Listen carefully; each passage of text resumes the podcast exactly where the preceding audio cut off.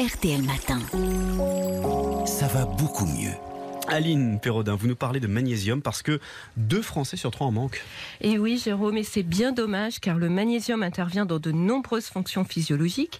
Il nous permet d'avoir des os solides car il aide à utiliser la vitamine D qui à son tour permet de fixer le calcium sur les os.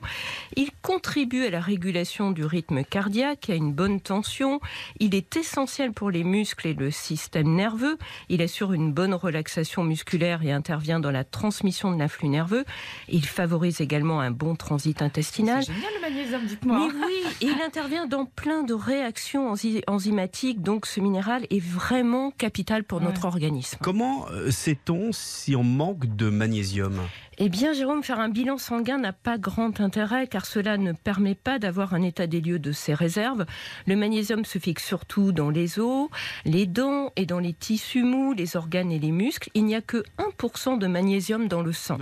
Donc, pour savoir si on en manque, il est préférable d'écouter son corps. Même si les symptômes d'un manque de magnésium ne sont pas spécifiques, certains signes peuvent quand même alerter. Bah justement, quels sont ces signes?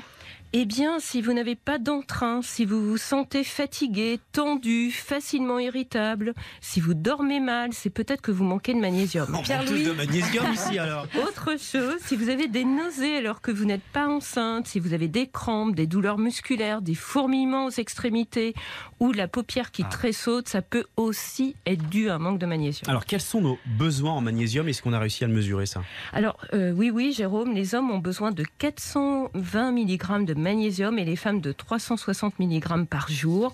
Alors selon le docteur Chiche Portiche, médecin nutritionniste que j'ai interviewé, les femmes qui multiplient les régimes sont plus à risque d'avoir des carences en magnésium. Trop de café, d'alcool, la prise de médicaments comme des laxatifs ou des diurétiques peuvent aussi participer à un déficit. Quant au sport et au stress prolongé, ils augmentent nos besoins. Hmm. Alors où est-ce qu'on le trouve ce magnésium? Alors, Jérôme, on le trouve dans plein d'aliments, hein, dans les algues, dans les légumineuses comme les haricots, Mm. les pois chiches, le dans les oléagineux comme les amandes et les noix du Brésil, dans les céréales complètes, dans les fruits de mer et aussi dans les épinards, l'oseille, les fruits secs, la banane et ça va ravir les gourmands dans le chocolat noir. Ah, aujourd'hui on a le droit alors. J'en ai mangé Alors- tout à l'heure. Pour compléter ces apports, on peut aussi avoir recours à des eaux riches en magnésium, Rosana, Kézak, Badois pour les eaux pétillantes et par Contrex pour les eaux plates. Bon, à quel moment il est utile de faire une cure de magnésium? Alors, euh, Marina, lorsqu'on a des signes évocateurs d'une carence, hein, on peut faire une cure pendant un ou deux mois. Une supplémentation de 300 mg par jour est généralement conseillée.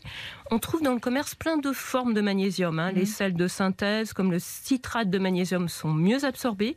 Le magnésium marin d'origine naturelle est lui plus ou moins bien assimilé. Et il peut avoir un effet laxatif plus marqué. Bonne nouvelle, hein, avec une supplémentation en accord avec les quantités journalières recommandées, il n'y a pas de risque de surdosage, sauf en cas d'insuffisance rénale nécessitant un avis médical. Et si les symptômes régressent en une quinzaine de jours, eh bien ça veut dire qu'on manquait bien de magnésium. Bah, très bien, bah, écoutez, merci, c'était très clair. Aline Perrodin, on se retrouve demain À demain. à la même heure. Il est 5h56.